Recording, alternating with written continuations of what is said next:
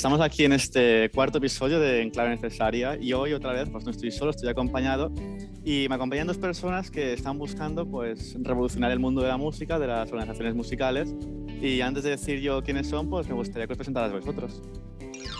Pues hola, mi nombre es Onofre y soy CEO en Glisandú. Eh, bueno, estudié Ingeniería de Telecos y además toco la, la trompa. Um, yo soy Chimo, Chimo Monpo, CTO eh, de Glisandú. Y bueno, pues mucho tiempo relacionado con la música, la tecnología y el emprendimiento. Así que bueno, pues, intentando hacer cosas para músicos desde, desde, desde las startups. ¿no? Al fin y al cabo comentáis que sois músicos, que habéis estudiado música, pero que queréis como, como decirlo, eh, juntar vuestra pasión, que puede ser la música, y además juntar vuestras, vuestros estudios. Sí, eh, Lisandu nace hace dos años, pero realmente llevábamos tiempo persiguiendo este, este, objetivo y habíamos hecho pequeñas cosas. Por ejemplo, el primer problema que tratamos de solventar es, eh, pues, oye, yo quiero tocar en una agrupación nueva y a priori pues, no existe ninguna forma de encontrar grupos que estén buscando, que, encontrar los grupos que están buscando músicos. ¿no? Por ejemplo, yo en mi caso llegué a Barcelona y estaba buscando una orquesta donde tocar y esta orquesta estaba buscando trompistas desesperadamente. ¿no? ¿Qué pasa? No había forma de juntar oferta y demanda, no había forma de encontrar esta, esta, esta posición. Y bueno, donde quiero llegar es que hemos probado diferentes cosas hasta, hasta lanzar Glissando, que empezamos dos años, hace dos años, y es una herramienta básicamente de organización, donde damos todas las herramientas organizativas para que los directores directoras de coros, en este caso, de cualquier tipo de agrupación musical, puedan dirigir eh, y coordinar las tareas del día a día. Y además damos un mejor trato a los coralistas o a los músicos, ¿no? a través de una app donde pueden coger su voz, encontrar su repertorio, su calendario de ensayos, sus comunicaciones, eh, bueno, pues todo en una única herramienta.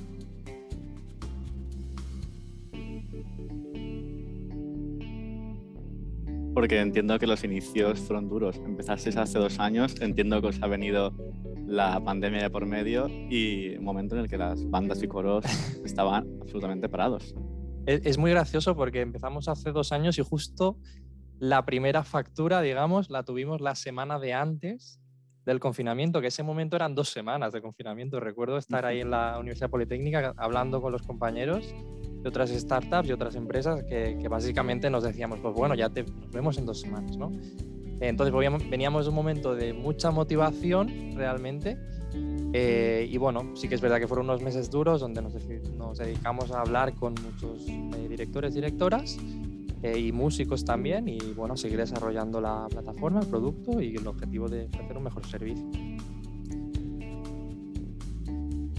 Claro, porque al fin y al cabo las bandas paran, los coros paran, empezáis claro. y veis que mm, cómo cómo revolucionamos, al fin y al cabo, cómo queréis revolucionar un sector tan tradicional que realmente a día de hoy siguen funcionando en Excel, siguen funcionando en un grupo de WhatsApp con el que pongo mañana tenemos ensayo de 8 a 9 y mañana os traeré las partituras.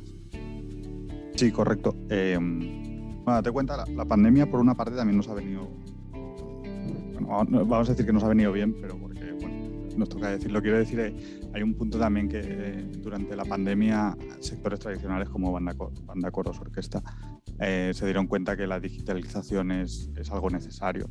Entonces la gente se acostumbró a trabajar con Zoom, la gente se grabó vídeos para hacer montajes a través de las redes, para que de alguna manera se sintieran que, que, que seguían activos y bueno, compartir de alguna manera también el confinamiento desde, desde, sus casas a través de la música. ¿no?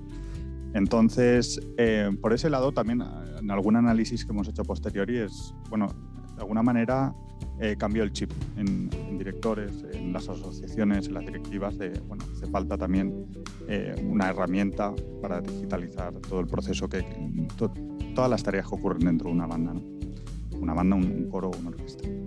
Entonces, eh, bueno, pues ahí, a, a, partir de ahí vimos que también, de alguna manera, nos, nos cuando presentábamos el proyecto, pues tenía mayor aceptación. Al fin y al cabo, pues bueno, eh, ellos buscaban eh, ese, ese, encaje que, que, nosotros le podíamos ofrecer. Entonces, pues bueno, digitalizar eh, es complicado, hay un proceso de pedagogía, porque bueno, pues como sabes, en este tipo de agrupaciones hay tanto eh, personas muy mayores como gente que entra nueva, con, con, muchas ganas. Entonces, pues a lo mejor la gente más joven está, lo acepta más este proceso de digitalización, pero, pero bueno, la gente más mayor, pues a lo mejor hay que pues, educar, eh, ofrecer, hacerle ver los, los, beneficios de la herramienta y, y bueno, al final eh, poco a poco pues, pues es un, una revolución más eh, y tiene que afectar a todos los sectores, desde la industria hasta cultural como la música. Pero al final el COVID os benefició, porque es un sector que, como hemos dicho, eh, no, nunca, nunca ha sido digitalizado, las grandes orquestas incluso tampoco han estado digitalizadas y el COVID os vino, os vino muy bien para al fin y al cabo poder conseguir, ya no hablamos de ventas, sino que hablamos también de clientes. Yo creo que el COVID nos llegó, sí que es verdad que entiendo que el confinamiento sería una masacre, pero que una vez tuvimos ese cambio de chip de salir del confinamiento estricto, hablamos de mayo de 2020, salir de un confinamiento más estricto y decir, nos podemos empezar a intentar juntar. Sí. Entiendo que ese momento pues sí que hubo ese, ese cambio yo, de chip yo, del que yo creo que nunca sabremos a ciencia cierta si ha beneficiado o ha perjudicado, ¿no? Porque realmente no, no tienes forma de comparar. Pero sin duda, eh, esos meses los dedicamos a hablar con muchísima gente por Zoom, que estoy seguro que unos meses antes nunca habían utilizado Zoom, ¿no? Con lo cual, de forma indirecta, seguro que nos ha beneficiado y nos ayudó sin duda a, entender mucho mejor cuáles eran los retos, eh, poder hablar con muchas personas eh, y, bueno, en base a eso construir una mejor plataforma, sin duda. Eh, y al final, el proceso de educación es ese. Hasta hace muy, muy, muy poquito no hemos tenido los primeros grupos clientes, digamos, que han convertido de forma totalmente digital y automática. Es decir, nosotros hemos invertido mucho tiempo a hablar con directores, directoras, directivas de coros, de, de, de bandas, de orquestas, de bandas de cornetas y tambores, de, de agrupaciones folclóricas. Eh, hablar con ellos, entenderles mejor, hacerles una demo, enseñarles cómo funciona, enseñarles qué es lo que le aporta, dónde están los beneficios, el ahorro de tiempo, el fomentar la asistencia a los ensayos y en base a eso, pues, pues tratar de aportar, ¿no? Que es lo que queremos hacer. Porque hay también que llegar yo. Al fin y al cabo hemos estado hablando de coros, de orquestas, de bandas, pero realmente las agrupaciones musicales que hay ahora mismo en nuestro país son miles y no simplemente hay que cerrarse a un, a un coro juvenil, a un coro más senior o incluso una orquesta de, de cámara. Sí, correcto. Eh, al final, eh, bueno, nosotros eh, ofrecemos un servicio que básicamente es, eh, es una solución a cualquier comunidad de músicos. Entendemos como comunidad de músicos eh, aquellos músicos que se juntan eh, y deciden dedicar su tiempo de ocio a hacer música. ¿Hacer música cómo? Pues bien, bien sea a través de la voz, bien sea a través de un instrumento, bien sea a través de lo que ellos consideren. Entonces, lo que sí que nos damos cuenta es que estas comunidades de músicos tienen retos muy similares o tareas muy similares. Al final, pues tienen que organizar ensayos, quién viene al ensayo, que es un clásico, con quién cuento, con quién no. Eh, esos son problemas que atañen a cualquier, a cualquier director, a cualquier líder de, de, de comunidad musical. Eh, y por otra parte, organizar, el, organizar los conciertos y sobre todo la distribución de las partituras. Son más o menos nuestros tres ejes. ¿no? Eh, aparte también de, eh, de, alguna manera eh, involucrar más en el día a día al, músico con, con, su agrupación, dado que la aplicación de alguna manera pues, te permite estar más en contacto con, directamente con tu, con tu director o, con el líder. Entonces, uh, sobre estas dos patas, más o menos es, es lo que vemos, hacemos esa, ese proceso de, de, dar un par de pasos para atrás y observar que todas las comunidades o grupos de músicos tienen estos problemas similares. Y que de alguna manera, ya no solo en España, donde existen multitud de, de, de comunidades de músicos, eh, como, como bien ha dicho Onofre, pues, bandas de corrientes y tambores, Colla de los Aines aquí en Valencia, bandas eh, por excelencia también aquí en Valencia, coros en Cataluña y en Euskadi, pero también alrededor de toda España.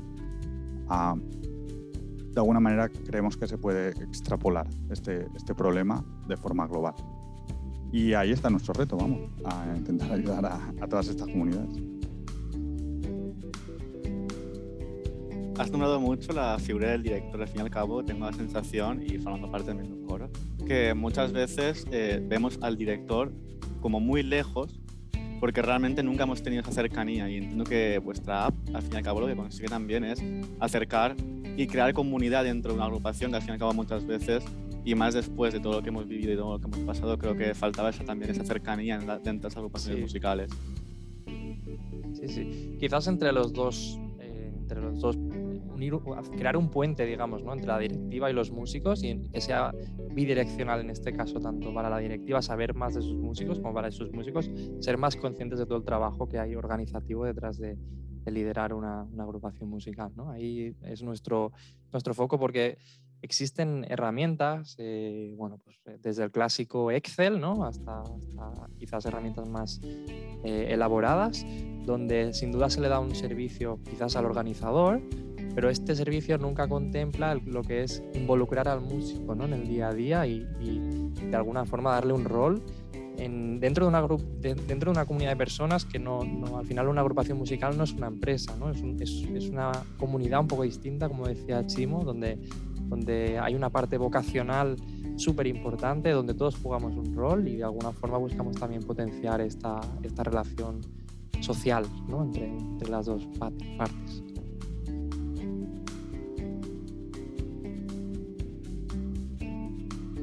Claro, hay que entender primero que muchas veces las directivas de las agrupaciones son voluntarias, es decir, no, son, no, es no hay un ánimo de lucrarse por ello. Y de otra parte, todas las agrupaciones normalmente son sin ánimo de lucro. Al fin y al cabo, una banda de música pues lo que quiere es tocar y divertirse con tus amigos, de formar comunidad. Y también puede ser un problema para mejor incorporar software que puede ser de pago a estas agrupaciones. Por ejemplo, en, eh, Estoy seguro que si hay directores o directoras de coro escuchándonos, saben que hay repertorio que, gusta más ¿no? a sus coralistas y seguramente haya unas épocas de los, del año donde programar este repertorio es todo un acierto para, por ejemplo, incentivar la asistencia a los ensayos. Ostras, pues yo tengo esta obra que sé que si la programo, eh, lo peto, ¿no? O sea, de repente empieza a venir gente a, los ensayos y empezamos a ser más y tal. Pues al final también es, poner esto eh, en el centro, eh, darle una, una, métrica, o sea, darle un número al, al, director, directora, a la directiva, a quien haya de decidir, el, quien tenga que recibir el repertorio y, y, montar todo en base a esto, ¿no? Esta interacción. Hablemos también un poco de, porque aparte del software, aparte de la app, sé que tenéis un blog y que ahí subís también muchas, muchas publicaciones. Al fin y al cabo, lo utilizáis como también como, como forma de hacer ver y de crear esa comunidad tan grande de músicos. También sé que sois ya casi más de 10 músicos dentro de, de vuestras comunidades. Somos a puntito de 20.000, eh, 19.000 le hemos llegado hoy. Eh, y el, el, tema también es, creemos que el sector hay un trabajo de darle visibilidad, ¿no? que alguien tiene que, liderar. Por ejemplo, en, el entorno bandas de música había hasta hace poco un blog que se llamaba Nuestras Bandas de Música, que hacía un trabajo de dar visibilidad al sector que creo que era, era importante. Ahora ya no, no está tan actualizado, pero también queremos coger esta, esta, esta doble función, por un lado, de dar visibilidad al sector y por otro lado también de, de, educarlo, profesionalizarlo. Podemos hablar del sinónimo que queráis, pero aportarle recursos ¿no? para que cada vez pues haya más músicos y, bueno, y todos sepamos hacer un poquito mejor las cosas. Pues haya más músicos y, bueno, y todos sepamos hacer un poquito mejor las cosas. Claro, y al fin y al cabo, eh, bueno, la aplicación al fin y al cabo a día de hoy sabemos dónde está, pero yo creo que viene próximamente la pregunta más difícil de toda la entrevista, que es dónde nos vemos dentro de 5 años, 10, a dónde queremos llegar bueno, creo que de alguna manera lo, he, explicado un poco antes, pero en definitiva eh, nos gustaría ser una, herramienta que, ayudara a cualquier tipo de, grupo de músicos. Ese es nuestro objetivo eh, y, es la razón por la que empezamos el proyecto. De alguna manera eh, queríamos, vimos el potencial que hay en la tecnología para, aplicarlo al sector de la música o cultural que, sin duda necesitaba, necesitaba de, un, aporte que, creemos eh, que, somos nosotros. Ah, en este punto, pues, pues aún queda muchísimo trabajo por hacer. Evidentemente, aquí en, el, territorio español queda mucho por hacer. Hemos tenido ya algún grupo en, Portugal y en Colombia, en Estados Unidos nos están utilizando, cosa que de alguna manera nos, nos da ciertas... Eh, nos da ciertos brotes verdes, como se para, ver que, se puede aplicar una, puede ser una solución global, que pues al final bandas ah, en Europa y en muchos lados compartimos estructuras similares, tanto en España como en Portugal, Italia, eh, Grecia, eh, el sur de Francia también tiene eh, estructuras similares en, el sentido del tejido asociativo.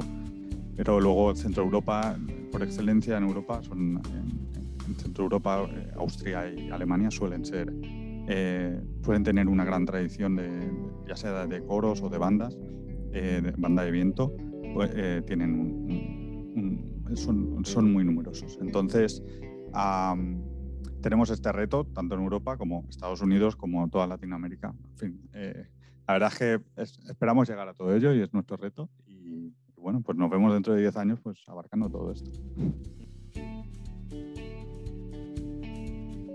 Fin y al cabo creo que hay que ser ambiciosos, que no hay que cerrarse.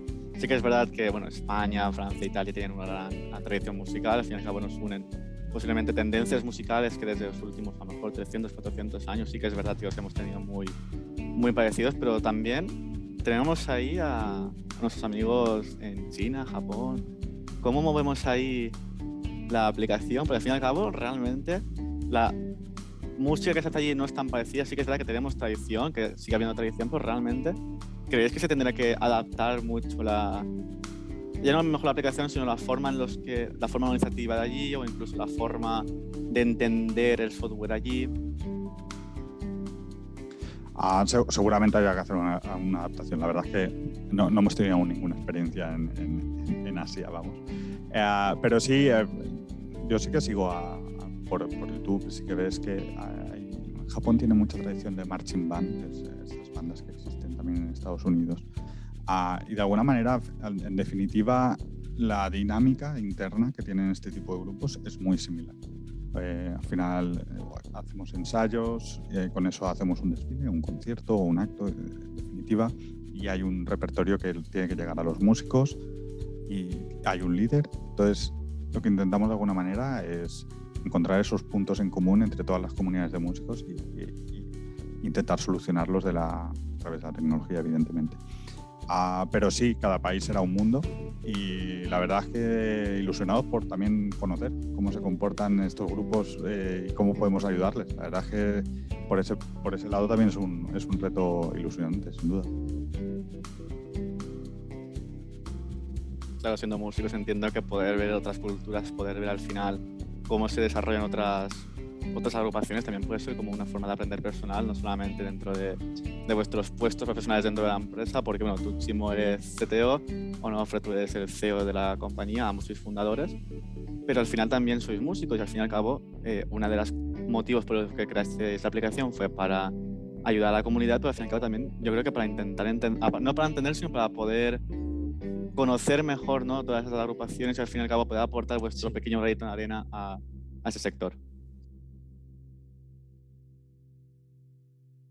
Sí, sí, sin duda, sin duda. Y la, y la visión y la ilusión que tenemos también es convertirnos en un referente, ¿no? En un estándar, digamos, para este tipo de comunidades. También la oportunidad viene dada también porque creemos que, no, no sé si atrevo a, decirme, a decir que nadie, pero muy pocas empresas han pensado en el sector musical desde el punto de vista tecnológico, ¿no? Y de ahí también viene la oportunidad de, de por ejemplo, en España, cada vez, cada semana, todas las demos que hacemos, todas, todas y cada una, la forma de organizarse es WhatsApp. Eso ya te da una visión de, lo que está ocurriendo realmente. Y, hoy en día no nos planteamos, no sé, pues por ejemplo, como ahora, ¿no? entrar a la lanzadera, entrar a un entorno corporativo, imaginaos que entráis por la puerta y os dicen, este es el WhatsApp, a partir de ahora nos coordinamos por aquí, ¿no? Pues un poco aplicar ese, ese concepto de, de, profesionalización bien entendida eh, en, el, en el mundo de las agrupaciones. Bueno, me gusta siempre terminar, pero normalmente cuando entrevistamos a músicos, entrevistamos a gente, siempre me gusta que defináis para vosotros qué es la música y al fin y al cabo el por qué eh, empezáis en este mundo, porque al fin y al cabo ser músico, pues muchas veces no es fácil. Si, bueno, si recordáis de mi último episodio, estuvimos analizando los últimos datos donde uno de cada diez acaba la carrera de músico y el 9% restante eh, no la termina y se queda normalmente en un grado profesional. Pero al final para vosotros, ¿qué es la música y ¿Y os veis de músicos dentro de un futuro? Yo me, voy a salir por la, tangente, Sergio. O sea, no estoy preparado para definir qué es la música. Lo que tengo claro es que en cualquier sitio de, de este planeta, de una forma u otra, hay música y, va, y me atrevo que más allá también, ¿no? O sea, la música es algo que va un poco más allá. Está bien, está bien. Eh, eh, para mí, no, tampoco sé definirlo, tampoco voy a volar tan alto para ponerme a definir la música, pero sí que, sí que, sí que puedo analizar lo que he logrado a través de la música. Uno eh, es que viví la infancia, el compartir con la banda, el compartir, eh, disfrutar tocando con otra gente.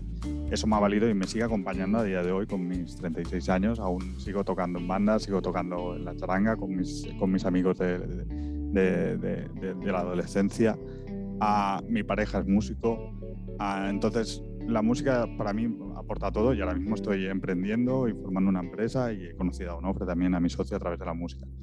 Entonces, eh, para mí en ese punto, pues, pues bueno, es sin duda una compañera de viaje, la música. Sí, te puede decir que sí. Pues por mi parte, nada más que decir, agradeceros a los dos que hayáis venido. También agradecer a DEM por la oportunidad de habernos brindado las instalaciones y poder llevar, llevar a cabo este podcast, pero sobre todo gracias a vosotros por llevar a cabo esto, por crear la aplicación y por querer revolucionar un mundo tan tradicional. Y espero dentro de dos, tres años decir que Lisando se ha convertido en la app referente de música a nivel español, a nivel internacional y sobre todo que, esto siga muchos y muchos años más, que es al fin y al cabo lo que, lo que queremos todos. Gracias a ti, Sergio, por invitarnos. Mucho ánimo con el podcast y encantados de colaborar cuando, cuando lo creas necesario. El, eh, suscribo las palabras de nombre.